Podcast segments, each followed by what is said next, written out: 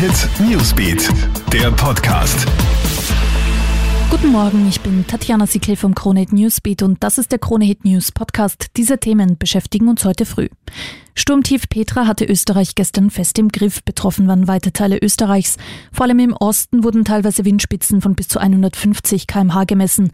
Alleine in Oberösterreich waren mehr als 130 Feuerwehren seit den Morgenstunden im Einsatz.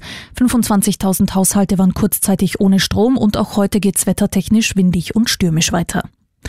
Schock herrscht in der Steiermark. Gestern kam es gleich zu zwei schweren Gewaltverbrechen an nur einem Tag. Und zwar zu einem Mord und einem Mordversuch. In Graz hat ein 27-jähriger Mann eine 33-jährige Frau auf offener Straße niedergestochen. Der Mann zeigt sich geständig, kann aber kein Motiv nennen. Die Frau schwebt weiterhin in Lebensgefahr. Und in Trieben im Bezirk Liezen hat ein 29-jähriger afghanischer Asylwerber seine 25-jährige Frau mit einem Messer getötet.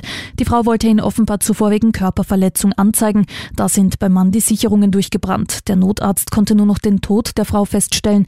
Der Mann wurde festgenommen.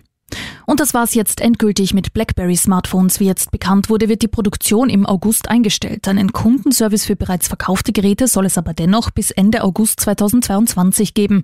BlackBerry war eins der Vorreiter am Smartphone-Markt. Das Unternehmen war im Jahr 2007 noch 83 Milliarden Dollar wert. Heute sind es drei Milliarden. Das war's auch schon wieder. Up to date bist du immer im Kronehit Newsbeat auf kronehit.at und natürlich in diesem Podcast. Du kannst uns auf allen Kanälen abonnieren. Kronehit Newsbeat, der Podcast.